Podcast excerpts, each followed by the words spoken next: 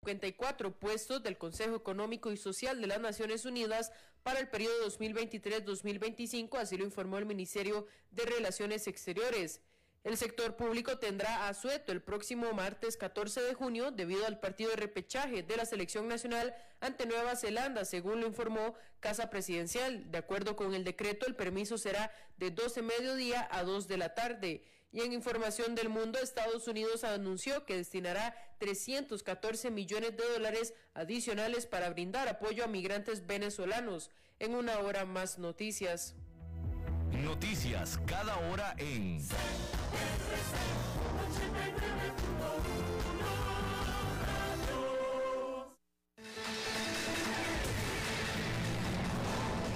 Más noticias en nuestra web, crc891.com. Seguimos en Facebook, Instagram y Twitter como CRC891 Radio y en Telegram como Noticias CRC. Más noticias cada hora.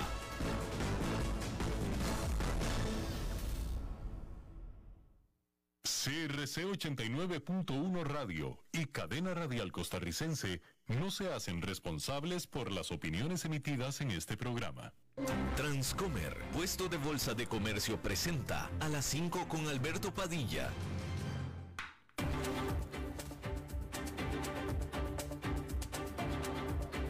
Inicia a las 5 con Alberto Padilla un programa diseñado con el objetivo de llevarte diariamente un tema de actualidad, acompañado siempre de reconocidos editorialistas, de lunes a viernes a las 5 de la tarde por CRC 89.1 Radio, a las 5 con Alberto Padilla.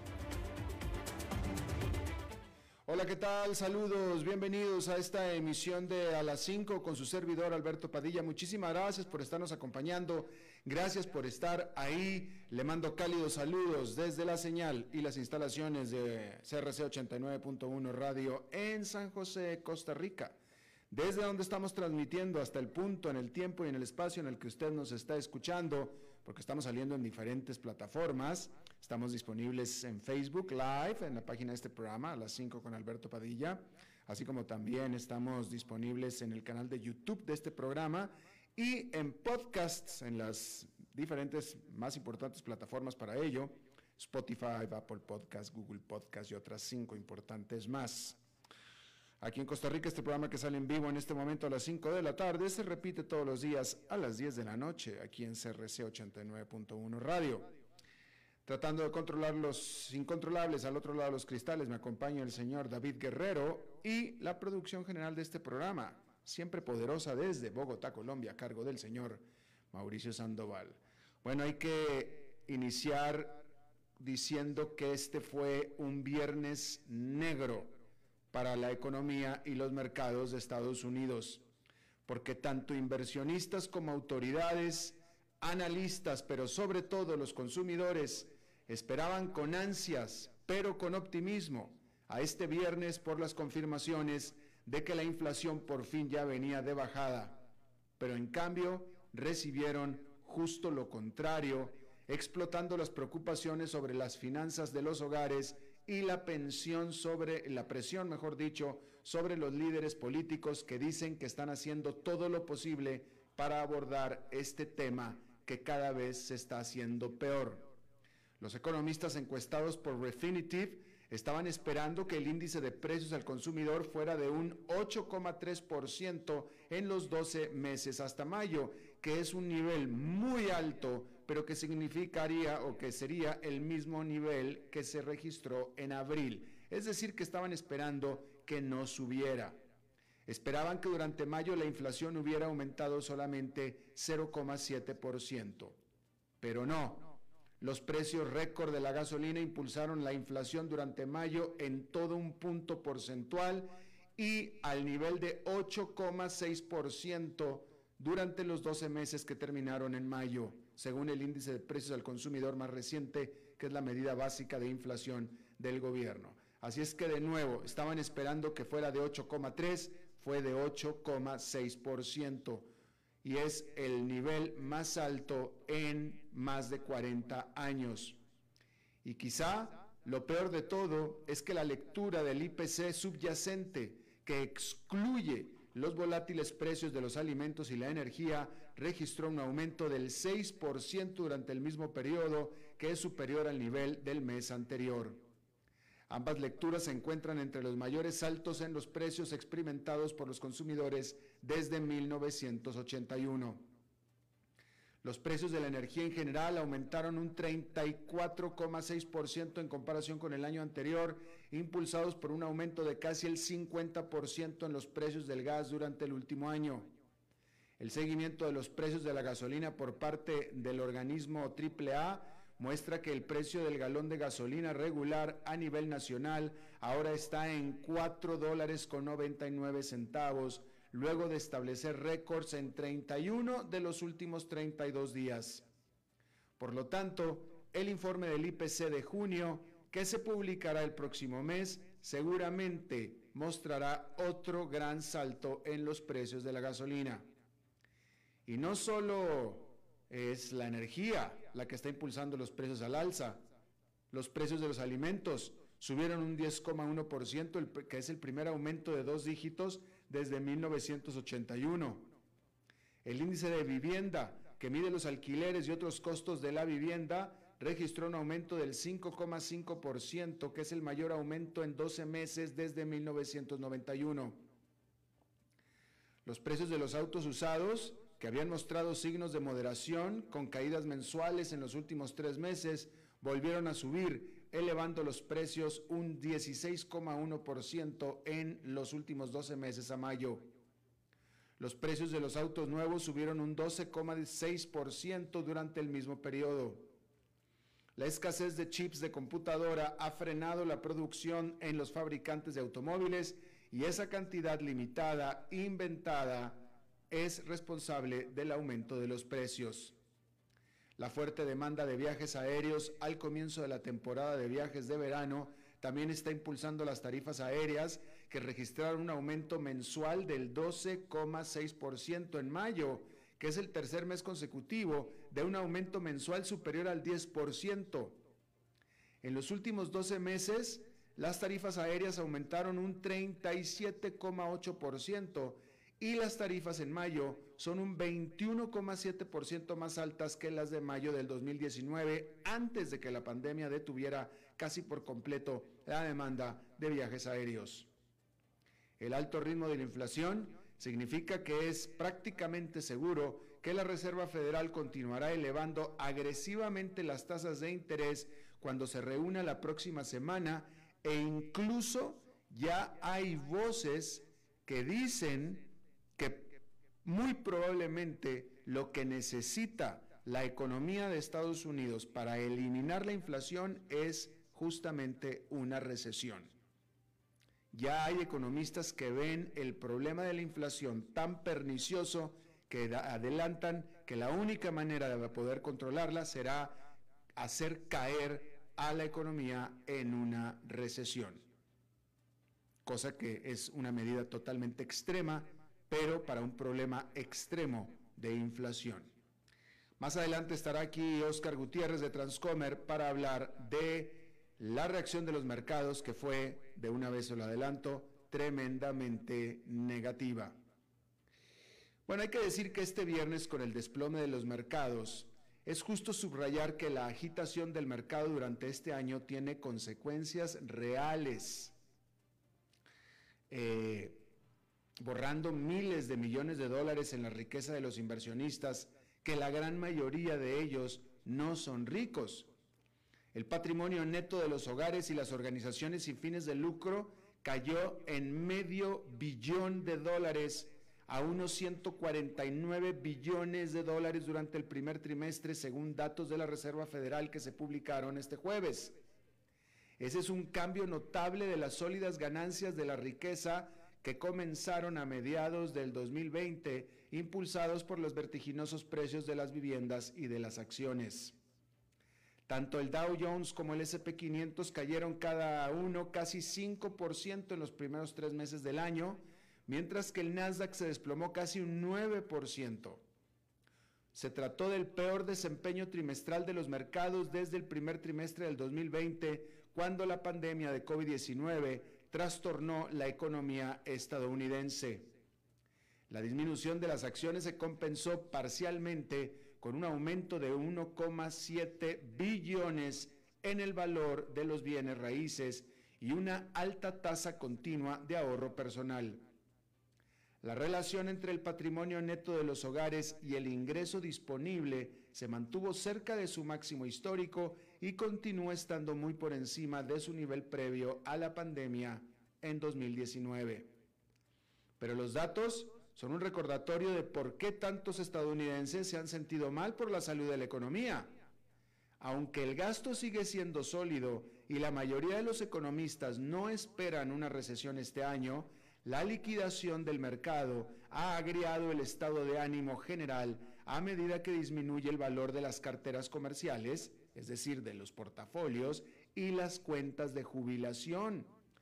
Y es que alrededor del 58% de los estadounidenses poseen en acciones, según Gallup.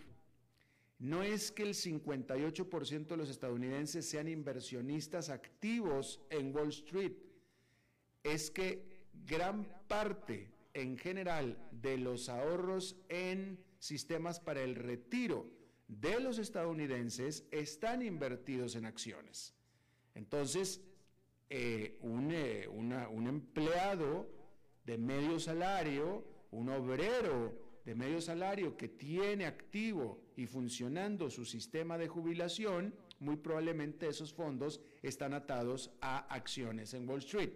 Por eso es que el 58% de los estadounidenses poseen acciones y el 58% de los estadounidenses, cuando cae el mercado, sufren. Y de eso es de lo que se trata precisamente esta nota. No, o sea, de, los, de, de este 58%, solamente una pequeña fracción son ricos. Cumplen con el estereotipo de lo que a nosotros podemos pensar de un inversionista solamente una fracción, el gran grueso de los que están invirtiendo en bolsa no son gente rica. Punto, que esa es la verdad. Bien, hay que decir que eh, el presidente de la, del Parlamento Europeo, el presidente, la, presidenta del, del Parlamento Europeo, dijo que esta institución está firmemente detrás de la intención de Ucrania de convertirse en un candidato para unirse a la Unión Europea. Roberta Metzola estaba hablando ante la cumbre democrática en Copenhague en este día que se, se, se dedicó a la discusión de cómo defender a Ucrania en contra de poderes autoritarios y construir una, una alianza para las democracias. Así es que ahí lo tiene usted. Eh, bueno, por cierto que esta es una gran noticia para los que viajamos a Estados Unidos porque ya Estados Unidos por fin eliminará el requisito de la gente que tiene que entrar al país, a los Estados Unidos, de contar con una prueba COVID negativa. Requisito que era para todo mundo parejo. Ciudadanos, no ciudadanos, turistas, visitantes, gente que regresaba a casa, etcétera. A partir de este domingo ya no se requiere ninguna prueba, ningún requisito sanitario para entrar a los Estados Unidos. Las aerolíneas estadounidenses estaban clamando para eliminar este requisito que decían que eh, eh, impedía que mucha gente viajara internacionalmente. La IATA, que es la Asociación de las Aerolíneas de todo el mundo, dijo que se trataban de grandes, grandes noticias. En Corea del Sur, los camioneros amenazaron con interrumpir la producción de semiconductores como parte de su protesta continua sobre salarios y cobros de carga. Esta huelga, que ahora está en su cuarto día, ya ha interrumpido actividades en varios puertos de Corea del Sur. Este jueves, una acción por parte de esta huelga interrumpió a Hyundai Motors, a la más grande fábrica de la Hyundai en Corea, que tuvo que reducir su producción a la mitad. Con todo esto, el gobierno de Corea del Sur dijo que se mantendrá neutral en esta disputa. Le está costando tremendamente a la economía de Corea, pero el gobierno dijo que aparentemente no es problema de ellos, no se van a meter.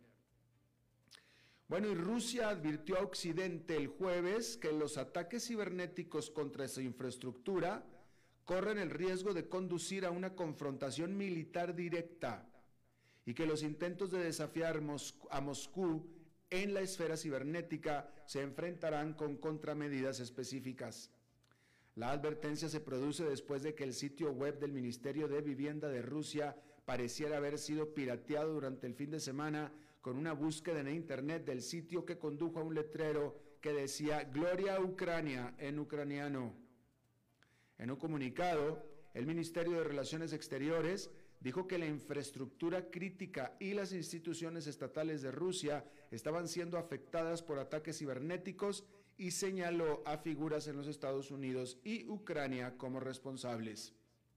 El comunicado oficial dijo que la militarización del espacio de la información por parte de Occidente y los intentos de convertirlo en un escenario de confrontación interestatal han aumentado en gran medida la amenaza de un enfrentamiento militar directo con consecuencias impredecibles. Los sitios web de muchas empresas estatales y organizaciones de noticias han sufrido intentos de piratería esporádicos desde que Rusia invadió Ucrania el 24 de febrero, a menudo para mostrar información que está en desacuerdo con la línea oficial de Moscú sobre el conflicto.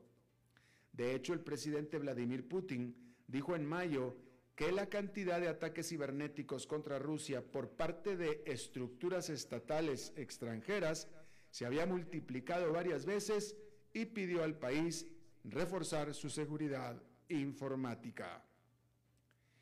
Y bueno, hay que decir que la tradicionalmente neutral Suiza adoptó nuevas sanciones de la Unión Europea contra Bielorrusia y Rusia y también impuso sanciones financieras y de viaje a 100 personas y entidades adicionales, dijo el viernes el Consejo Federal Suizo. La lista suiza de personas y entidades sancionadas, que es la misma que la de la Unión Europea, incluye personal militar responsable de las atrocidades cometidas en Bucha, personas activas en los campos de la política y la desinformación y ciertos oligarcas y sus familiares. Dijo, el Consejo también aprobó la exclusión de cuatro nuevos bancos rusos y bielorrusos, incluido el Sberbank, que es el más grande de Rusia, del sistema de transacciones SWIFT.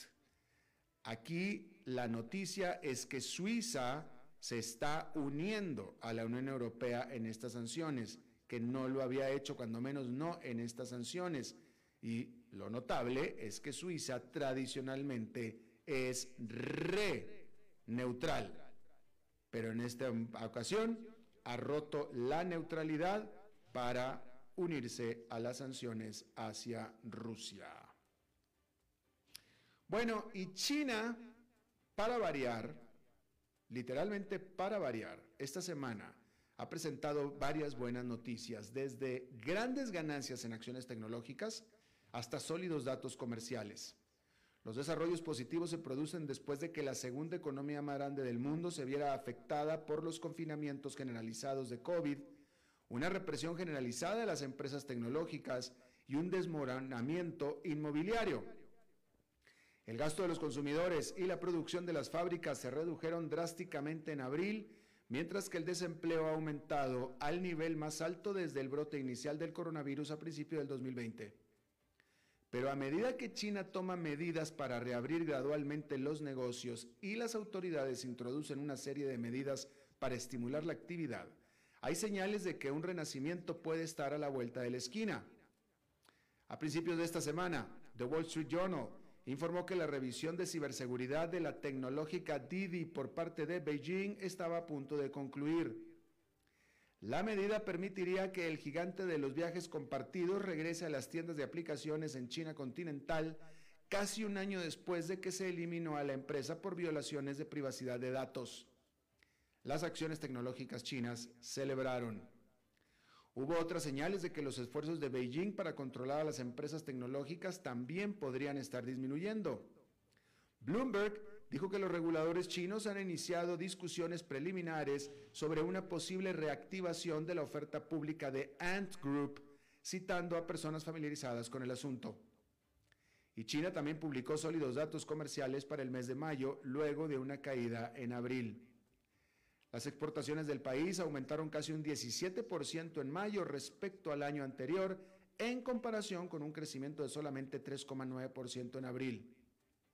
Las importaciones aumentaron por primera vez en tres meses. Aún así, el consenso de los analistas es que se necesita hacer más para restaurar la confianza de los inversionistas en China y algunos grandes riesgos no han desaparecido, pero el camino y las señales son definitivamente las correctas. Bueno, escuche usted esta nota. El CEO de Starbucks, Howard Schultz, dijo que es posible que su compañía, que Starbucks, no pueda mantener sus baños abiertos al público en general. La cadena de cafeterías abrió sus baños al público en el 2018, luego que a dos hombres negros se les negara el uso del baño en un Starbucks en la ciudad de Filadelfia, presuntamente mientras esperaban que llegara un amigo. Cuando se sentaron en la tienda sin consumir, pero sí usar el baño, un empleado de Starbucks llamó a la policía y fueron estos hombres arrestados por allanamiento, aunque nunca se presentaron cargos contra los individuos. Pero el incidente provocó protestas y publicidad negativa para la empresa. La compañía se disculpó y cerró todas sus tiendas por un día para realizar una capacitación para los empleados sobre prejuicios raciales. Pero este jueves, Schultz dijo que la compañía podría tener que cambiar su política una vez más ya que dijo que un creciente problema de salud mental representa una amenaza para el personal y los clientes y dificulta que los empleados de Starbucks administren adecuadamente sus establecimientos con la política actual. Declaró Schultz que tenemos que fortalecer nuestras tiendas y brindar seguridad a nuestra gente. No sé si podemos mantener nuestros baños abiertos. En el 2018, Schultz había dicho que abrir los baños a cualquiera que lo pidiera era la decisión correcta debido al sesgo implícito que se producía cuando se les negaba el acceso a los baños. En ese momento declaró que no queremos que nadie en Starbucks sienta que no le estamos dando acceso al baño porque es menos que. Queremos que sea más que. Pero claramente esa política ahora con el tiempo ha comprobado ser contraproducente al ser abusada por gente que no necesitan un Starbucks, pero sí necesitan el baño de Starbucks. Obviamente, Schultz no lo dice, pero el meollo del asunto es que se lo voy a contar yo, lo que a mí en lo personal justamente me pasó el mes pasado en Estados Unidos en una tienda de Starbucks, en la ciudad de Atlanta. Y ese es el meollo de todo el asunto estaba, entramos yo y una muy buena amiga a tomarnos un café al Starbucks, que para eso está el Starbucks, ¿no? Y cuando entramos, había adentro del establecimiento uno o dos personas sentadas ahí, claramente lo que se le conoce en Estados Unidos homeless, es decir, sin casa, es decir, de la calle como comúnmente e incluso tal vez despectivamente se le diga en América Latina, ¿no? Pero estaban sentados ahí sin ningún problema, y está bien, pero claramente tenían el aspecto de alguien que vivía en la calle, ¿no? Ok, ningún problema.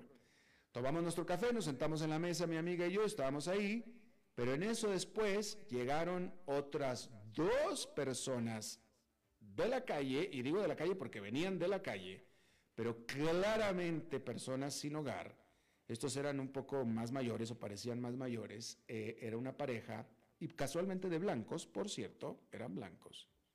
Y entraron con todas sus pertenencias del día, creo que incluso tenían hasta un carrito de supermercado, que es algo usual en Estados Unidos, traen un carrito de supermercado y ahí tienen, ahí tienen su vida, esa es su vida, literalmente. Y llegaron y entraron a Starbucks y se fueron directo al baño. Directo al baño. Obviamente no consumieron absolutamente nada.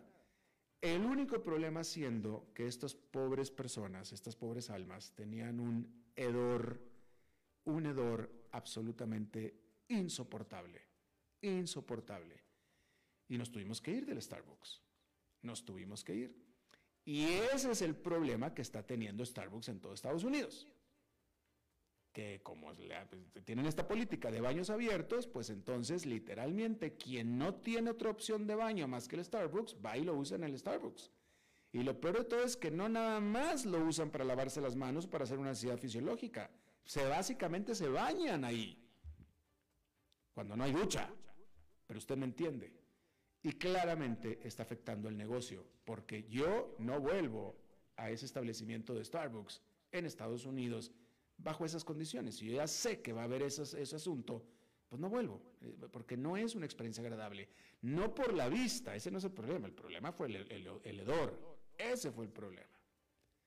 Bueno, escucha esta otra. La empresa aseguradora Geico de los Estados Unidos tendrá que pagarle a una mujer del estado de Missouri 5 millones 200 mil dólares, quien alegó que contrajo una enfermedad venérea por haber tenido relaciones sexuales con su entonces novio en su automóvil asegurado por la empresa. Y esto lo dictaminó una corte estatal de apelaciones. La mujer, identificada en los documentos judiciales solamente como MO, dijo que ella participó en actividades sexuales sin protección en el vehículo del asegurado durante noviembre y diciembre del 2017 y que él negligentemente causó o contribuyó a que ella contrajera el virus del papiloma humano, según los documentos judiciales. Después de que Gaico rechazó su reclamo, MO llevó el asunto a un árbitro, quien falló a su favor antes de que un tribunal confirmara la sentencia de 5.200.000 dólares, dijo el Tribunal de Apelaciones. La implicación es que ella recibió el daño dentro de un vehículo asegurado por la empresa y por negligencia del asegurado. Por lo tanto, la aseguradora debe compensar el daño. Gaico se defendió alegando que los, escuche el, alegato de, de, Gaico, que es muy razonable, dijo, los supuestos daños de MO no tienen ningún nexo con la propiedad, el mantenimiento o el uso cubierto del vehículo asegurado. En otras palabras, el uso cubierto del vehículo no causó las supuestas lesiones de MO. En cambio, sus lesiones surgieron de una causa intermedia, a saber su incapacidad para prevenir la transmisión de una enfermedad transmisible al tener relaciones sexuales sin protección. Que suena bastante razonable la posición de la aseguradora, pero el Tribunal de Apelaciones no lo consideró así. Básicamente consideró que esta pobre mujer MO que tuvo relaciones sexuales sin protección con su novio presuntamente en el coche y que agarró una enfermedad venérea fue el equivalente a haber tenido un accidente negligente dentro del vehículo asegurado por Gaico. Así es que 5 millones 200 mil dólares. Ahí lo tiene usted. Vamos a hacer una pausa y regresamos con nuestra entrevista de hoy. A las 5 con Alberto Padilla por CRC 89.1 Radio. Hey, vos. Sí, este mensaje es para vos. ¿Cuánto dinero tenés en el banco? No te preocupes, yo sé, apenas para llegar a la quincena. ¿Y si te despidieran? ¿De cuánto es tu fondo de emergencia? También sé la respuesta. No tenés nada para emergencias. Y si te pregunto, ¿qué porcentaje de tu salario ahorras? ¿Qué me vas a decir? ¿Acaso no estás harto de pensar en todo menos en tu futuro financiero? Deja de ser de los que pierden el tiempo y botan el dinero que cuesta tanto ganárselo. ¿Que quién soy yo? Soy tu yo del futuro. Y aún estás a tiempo de cambiar las cosas. Pero toma la decisión hoy. Transcomer, puesto de bolsa de comercio. Construyamos juntos su futuro. Somos expertos en eso. Desde los verdes bosques de nuestra montaña nos llega agua Cerros de la Riva, agua fresca de manantial que te permitirá vivir en equilibrio, proteger tu salud y la de tu familia, libre de sustancias químicas, envasada sin alterar su naturaleza a 2.000 metros de altura. Agua Cerros de la Riva, naturalmente neutral. Búscanos como cerrosdelarriba.gmail.com Llámanos al 8374 3229. Cerros de la Riva, Live Spring Water.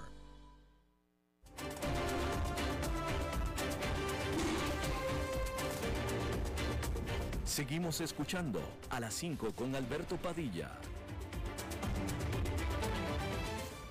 Bueno, como todos los viernes tenemos la semana en los mercados con Oscar Gutiérrez, presidente de Transcomer, puesto de bolsa. Y Oscar, bienvenido. ¿Qué, qué día, Oscar? ¿Qué semana? Había empezado bien la semana, pero cierra, pero mal. Así es, Alberto. Buenas tardes. Un gusto, como siempre, estar en tu programa. Bueno, y el día eh, eh, cerró para el, para el Dow eh, perdiendo 880 puntos, un 2,73%, el S&P 500 un 2,91% y el Nasdaq 3,52%. En, en el S&P 500 perdieron todos los sectores, con excepción de los bienes de consumo masivo, y para la semana eh, tenemos una caída importante para el S&P 500 de un 5,05%, en donde solo dos sectores, eh, energía con un 0,35 subió y productos discrecionales de consumo en un 0,14. Los demás, los demás sectores eh, cayeron todos, fue bastante negativa la jornada y por supuesto, bueno, la noticia del día que afectó los mercados es el tema de la inflación, sin duda. Eh, se da a conocer que el incremento en el mes de mayo eh, del índice de, inflación al consumidor fue de un 1% cuando el esperado era eh, un 0,7%. Es decir, la, la expectativa para el año era de 8,3% y fue de 8,6%. Eso se interpretó muy negativo porque eh, la expectativa de algunos era decir, bueno, ya habíamos tocado el pico de inflación. Recordemos que las, el, mes anterior había sido de 8,3 y el tras anterior de 8,5. Entonces, bueno, si se empezaba a ver una tendencia hacia la baja de inflación, esto eh, eh, podría ser positivo. Sin embargo, la, la, la noticia fue, fue fuerte, ¿verdad? Es decir, hay los dos sectores eh, que se excluyen también para poder sacar la inflación central, si se quiere, eh, que son la energía y la comida, crecieron muy fuerte. La energía creció un 3,9% en el mes para un 34,6% eh, en el año, que es lo mayor que ha habido en, en crecimiento de energía desde septiembre del 2005. Y en la parte de comidas creció un 1,2 en el mes para un 10,1% en el año, que es el mayor también desde marzo de 1981. Eh, la inflación central fue de un 0,6 eh, y en el año de un 6%. Eh, ahora, también subieron las expectativas de inflación a mediano plazo. Esto es, esto es tal vez un tema que no hemos tocado antes, pero por ejemplo, la, expectativa de inflación a 5 años subió de 3 a 3,3%. Esto lo, que nos indica es que, entonces el mercado también no solo toma como una mala noticia el, tema de la inflación a corto plazo, sino que ve que va a persistir más en el tiempo. La expectativa de inflación a un año subió también a 5,4% cuando estaba en, en, en 5,3% eh, anteriormente. Eh, esto, esto yo siento que yo hice un, un, pequeño análisis aquí que quería comentar, eh, eh, Alberto, de lo que creo que también va a pasar y que va a ser duro para los próximos meses, porque eh, que lo que se hace cuando se ve la inflación año con año es que se excluye el último mes, es decir, el de mayo anterior, y se incluye el mayo actual. Entonces, viendo cómo fueron los aumentos de inflación en los meses del año anterior, eh, ve cómo estaba la situación. En julio del año anterior el aumento había sido 0.9, en julio 0.5 y en agosto 0.3. Entonces, ¿qué, ¿qué, qué, veo yo que puede pasar para el próximo mes? Por eso creo yo que este tema de la inflación va a persistir y va a seguir afectando un poco los mercados.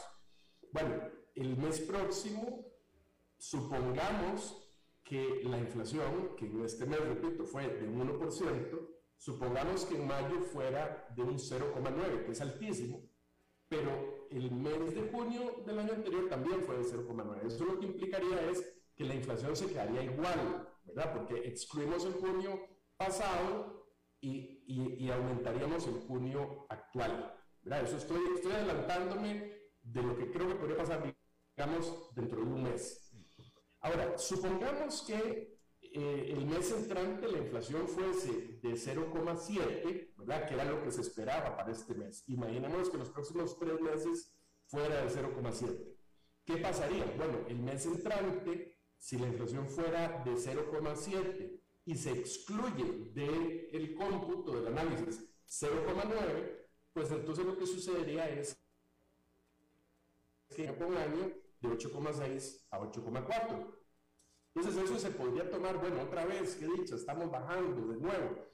Pero ve lo que pasaría el mes siguiente. Es decir, si se vuelve a mantener en julio, por ejemplo, 0,7, como lo que se excluye es el, el, el, el, julio del año anterior, que fue 0,5, volvería a subir de nuevo dos puntos la inflación a 8,6.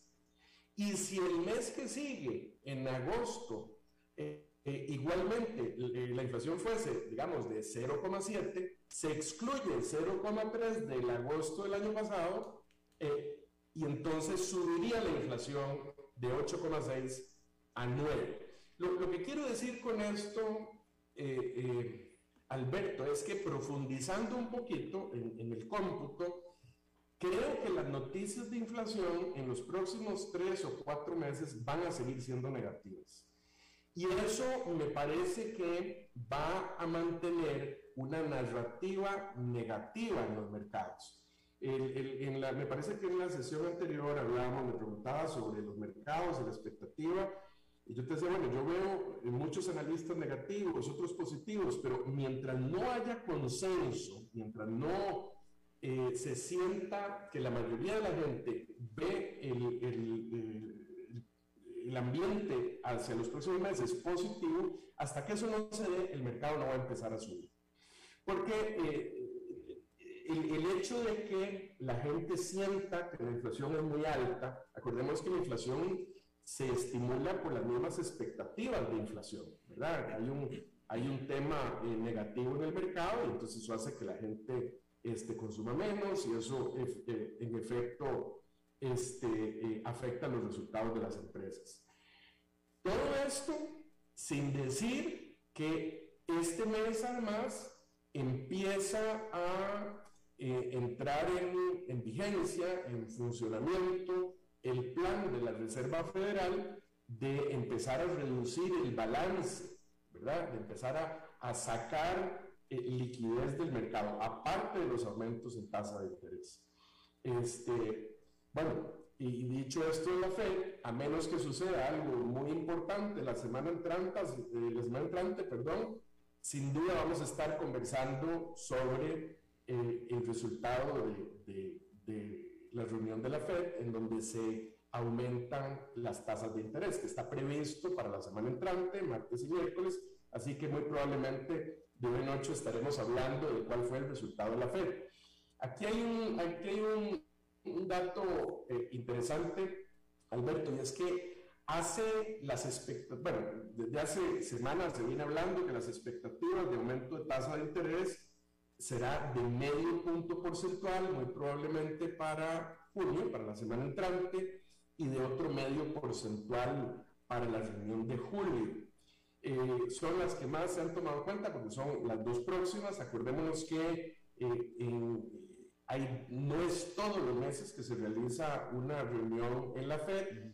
De hecho, en agosto no va a haber reunión de la Reserva Federal, la siguiente es en septiembre, y luego en octubre no vuelve a haber tampoco reunión, y, y, la que sigue sería la de noviembre y la de diciembre. Entonces, entonces son, son seis reuniones que nos quedan, junio, julio, septiembre, eh, perdón, sí, eh, y eh, noviembre, diciembre, perdón, sí. Entonces, a raíz de este aumento en la inflación, cambiaron las expectativas de algunos inversionistas. el, Chicago Mercantile Exchange lleva en su sitio una estadística de, de las, las, apuestas de cómo subirán las, las tasas de interés. Y estas expectativas, por ejemplo, hace el 3 de junio estaban a que en junio el 98% de las probabilidades era que se subía medio punto eh, y esto pasó de un 98% a un 76,81% eh, eh, de que va a ser el aumento de medio punto. ¿Cuál es la diferencia? Bueno, que ahora hay algunas personas que están teniendo la expectativa o esperan una probabilidad más alta de que el aumento no sea de medio punto, sino sea de 0,75. Esto es muy importante porque la Reserva Federal no hace un aumento de 0.75 desde 1994, es decir, no es nada común, ¿verdad? Y la Reserva eh, eh, la va, a tener una, una posición difícil, me parece a mí, la semana entrante, porque eh, por un lado, hoy oí algunos analistas diciendo, no, debería subir, no, ni siquiera 0,75, debería subir un 1% porque la inflación está desbocada, porque hay que parar esto inmediatamente y tal. Este, pero la, la Reserva Federal ha tenido la, la costumbre de telegrafiar con anticipación cuál va a ser el aumento que va a ser y ya el mercado viene esperando este aumento de medio punto. Entonces, me parece que que, está en una posición muy difícil, eh, el señor Jerome Powell, porque por un lado, técnicamente, bueno, tiene presión para eh, eh, ejercer más fuertemente, digamos, el aumento de los, de los intereses para parar la inflación, pero por otro lado, también tiene que mandar el mensaje de que tiene las cosas bajo control. Es decir, si ha estado anunciando que el aumento es de medio punto, y hace un aumento de 0.75, también el mercado lo podría percibir, eh, bueno, como que no tenía tan en control eh, las cosas la Reserva Federal. Así que es un ambiente con, con, bastante incertidumbre en este momento. Habíamos comentado en ocasiones anteriores que cerrar una semana tan negativa deja el fin de semana a los inversionistas muy nerviosos y, típicamente eso no es bueno para el inicio de la semana siguiente. Eh, entonces yo creo que van a estar muy ansiosos los inversionistas la próxima semana. Definitivamente, y sobre todo eh, lo que aquí afecta, eh, mi querido Oscar, es la desilusión, porque había mucha expectativa después del dato de, abril, donde la inflación se había moderado, había caído un poquito, estaba, había mucha expectativa, mucho optimismo en que en mayo se confirmara eh, ya, si, no, si, si bien no que cayera la inflación, cuando menos que ya no creció, pero se confirmó justo lo contrario. Entonces fue una, un cubetazo de agua fría para el mercado, para todo el mundo.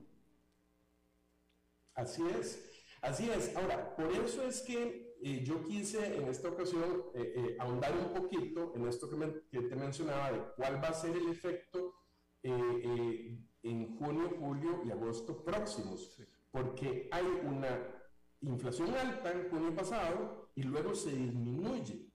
Entonces, imaginémonos que si, si, si, ocurriera exactamente como pasó el año pasado, es decir, si en junio hubiese un 0,9 y luego bajara en julio a 0,5 y luego bajara en agosto a 0,3, mantendríamos la inflación año con año en 8.6.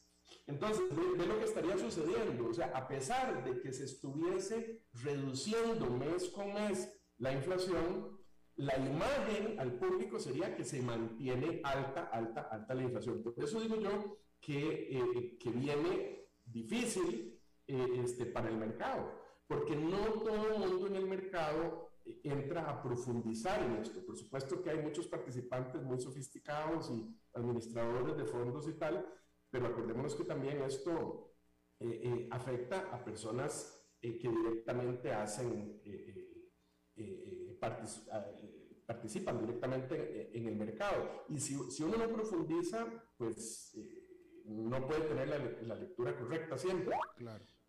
Yo creo que esto va a persistir. hay otros efectos negativos que yo veo en el mercado. En, en, unas sesiones anteriores habíamos comentado, Alberto, sobre las, cómo habían subido las, las hipotecas, las tasas de hipotecas que habían estado hace 3, 4 meses en 3%, y ahora están en cinco y es que hay un efecto también eh, de la participación de la Reserva Federal en el mercado hipotecario. Acordémonos que mientras la Reserva estaba eh, participando activamente, comprando eh, títulos respaldados por hipotecas, lo que hace es presionar a la baja el rendimiento de esas hipotecas. Acordémonos que en los bonos, en, los, en este tipo de títulos, cuando sube el precio, baja el rendimiento. Entonces, si la Reserva Federal estaba comprando fuertemente títulos hipotecarios, eso hacía que las tasas para hipotecas estuvieran bajas. De que en el momento en que la Reserva dejó de comprar estos títulos en el mercado, con solo que los dejó de comprar, las tasas subieron de 3 a 5,5. ¿Por qué? Porque entonces al haber menos demanda por estos títulos, hay, eh, eh, los originadores de hipotecas tienen que subir las tasas de interés para hacerlos más atractivos en el mercado. Ahora, imagínate qué va a pasar ahora que la Fed no solo no compra estos títulos, sino que los va a vender. Es decir, además de los originadores eh, de hipotecas, va a estar la Fed vendiendo títulos respaldados por hipotecas. Entonces, eso va a hacer que, que baje el precio de esos títulos y por lo tanto suba el rendimiento. Esto es importante, Alberto, porque eh, afecta el mercado eh, inmobiliario. Ya nosotros, ya se ha visto que en este momento las nuevas solicitudes de, de casas en Estados Unidos han bajado cerca de un 20% en un año.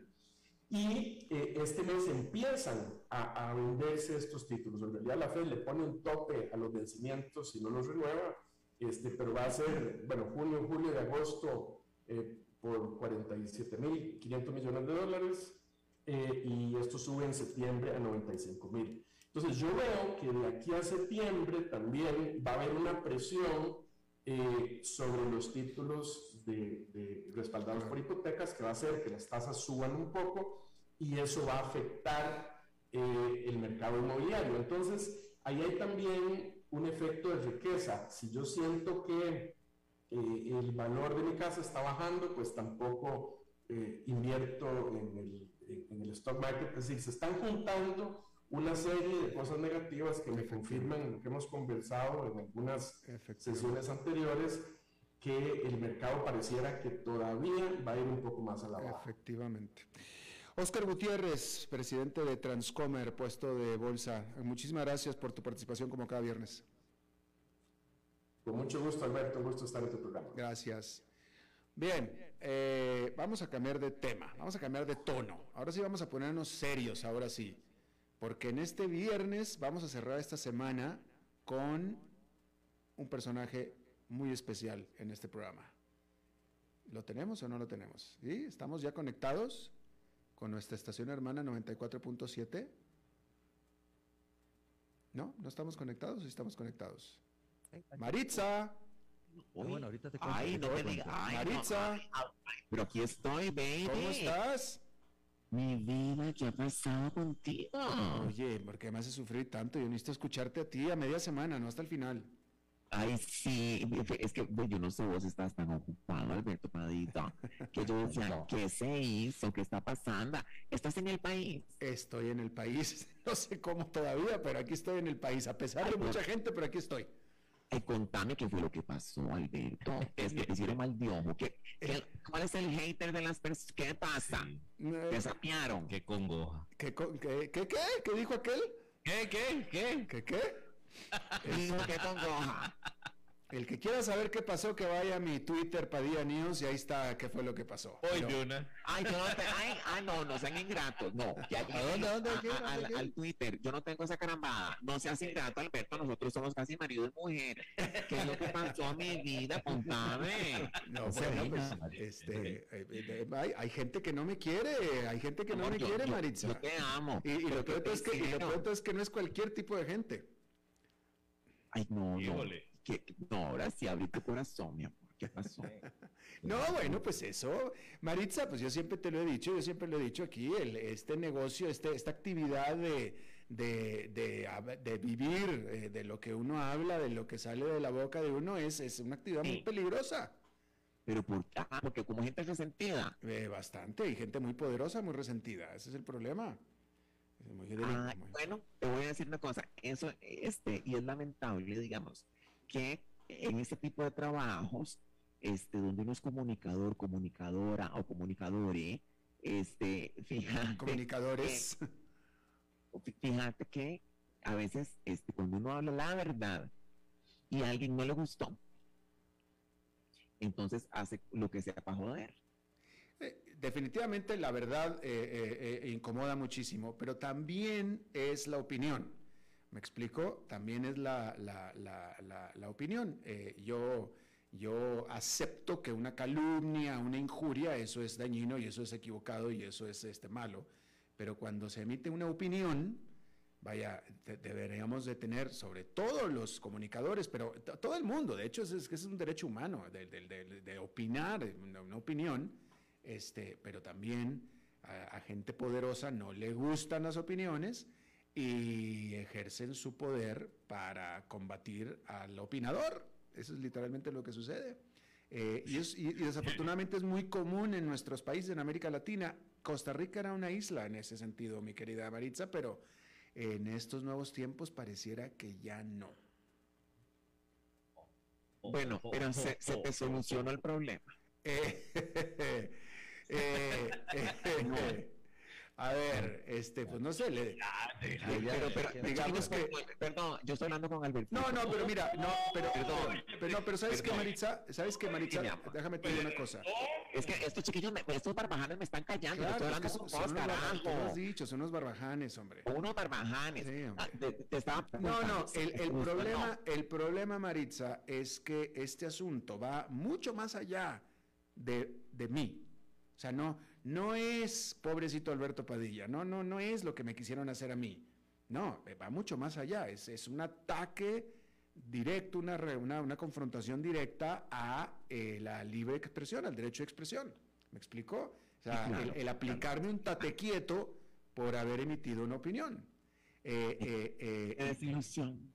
eh, pues sí, es, pues, es triste, es triste porque Costa Rica era una isla dentro de un océano de represión hacia la libre expresión, que ese océano es América Latina, Costa Rica era una isla y, aquí era, un paraíso de la libre expresión y, de la libertad de prensa, pero ahora cambiamos de régimen y este régimen trae otras ideas y trae otros ideales y otra moralidad y, y lleva un mes en el poder y ya aplicaron una, una demostración de tate quieto a alguien que no les gustó la opinión que emitió. Y ese alguien, pues por, por lo pronto fui yo. Pero es que el problema es que si ya empezaron conmigo, querida, este asunto es la, la punta del iceberg. Ese, ese es el problema.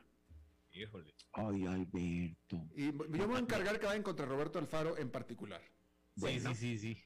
Sí, no, sí, pero sí. o sea, no, yo, yo te voy a contar algo que sí me dejó muy triste este ese día. Mm. El pobre de don César salió rascando ese día. César.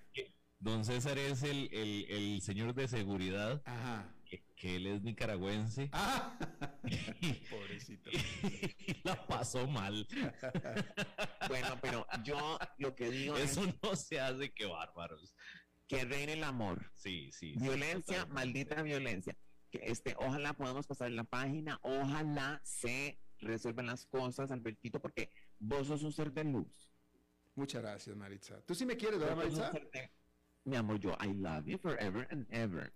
Oye, Este, Maritza, sí. es que la Sí. única solución, o sea, Sí. de- po- por el lado del que me quisieron amedrentar, ¿verdad? Pues el único lado que, que, que, que, pues, que es el de, el de mi estatus migratorio en este país, ¿no?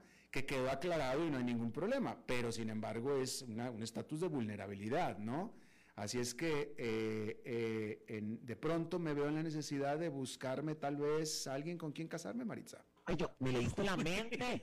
No puedo. Fíjate, yo, yo estaba dando una pausa y yo dije, le voy a proponer, Albertito, ¿por qué no nos casamos? Me leíste la mente, ¿por qué no nos casamos, mi amor? Pues sí, pues ya estamos haciendo de todo, pues ya no, mejor, mejor nos casamos y ya. Bueno, no sé si de todo, pero, pero, Albertito, este, pero eso sí, yo no sé en qué- a, a dónde viviríamos. Yo vivo con mamá y con Fifi. En la es- madre. Digo, ah, ok. No, mi vida. Qué linda. Vos vivís solo. Yo vivo solo, sí, señor. Ah, bueno, eh, en, en tu nidito de amor. Eh, pero yo no sé si, si me dejas que yo me lleve a mamá y a Fisby. Eh, yo te dejo mam- mamá, mamá mejor en su casa, ¿no? No, es que mamá, mamá, mamá está mayor. mamá está grande. Entonces tú, tú vives con tu mamá. Sí, mi amor, porque ella este, ya, ya es mayor y yo, yo no tengo corazón para dejarla en, en un, en un lugar. que Bueno, yo pues yo la cuido. eh, no, Yo pues, me hago, eh, ella se hizo cargo de mí ay, y ahora me toca a mí devolverle eso a ella. Bueno, a ver, va- vamos a visitar ese, eh, vamos a visitar ese, ese asunto un poco más tarde, este, pero, pero por lo pronto, Pero bueno, Roberto, Roberto, tú eres soltero, ¿verdad? Y no vives con tu mamá, ¿verdad? sí, exacto. Ah, bueno, pues vamos a platicar, Roberto. Ok. Ay, Alberto, este, Bueno, Maritza, ya se me, a mí es el que me, se me acabó el, el, saldo. se te acabó. Bueno, pero por lo menos, Qué supimos, el- esto, por lo sí. menos supimos el chisme. Yo no podía dormir. Y yo decía, ¿qué será? ¿Que, que, que tiene una pensión alimenticia? ¿Qué será lo que está pasando? alimenticia. Este, pero bueno, eh, Albertito, de no, yo te, a ver, te, te deseo lo mejor y ojalá que te quites estos barbajanes de encima. Cásate, cásate. No, pues no, es que de nuevo, no, no, el problema no, o sea, ojalá y fuera el, el asunto nada más fuera Alberto Padilla, pero esto es un asunto mucho más amplio que Alberto Padilla. Acá estamos hablando de, de- del derecho De la libertad de expresión. Exactamente, ¿no? Y lo, y lo mío, Sí. lo mío es, yo lo personal, yo estoy bien, eso no es problema. El problema es lo que esto significa para todos nosotros. Y, y vos, sí, ah, eh, eh, eh, hay, hay que estar alertas con eso porque ¿Cómo ves, este, eh, eh, hemos disfrutado. Ma- Maritzita, mándame un Ay, besito, es ya me voy. Mira, ya se fue. Oh. Bueno, te amo, Oh. mi vida. Gracias. I love you. Chao, chao. Bueno, Ay, se, le, ca- se le acabó el no- Bueno, ahí está. El que quiera saber de lo que el que quieras. A las 5 el con Alberto quiera- Padilla fue traído a ustedes ¿Ya por? Transcomer, puesto de bolsa de comercio. Construyamos juntos su futuro. Somos expertos en eso.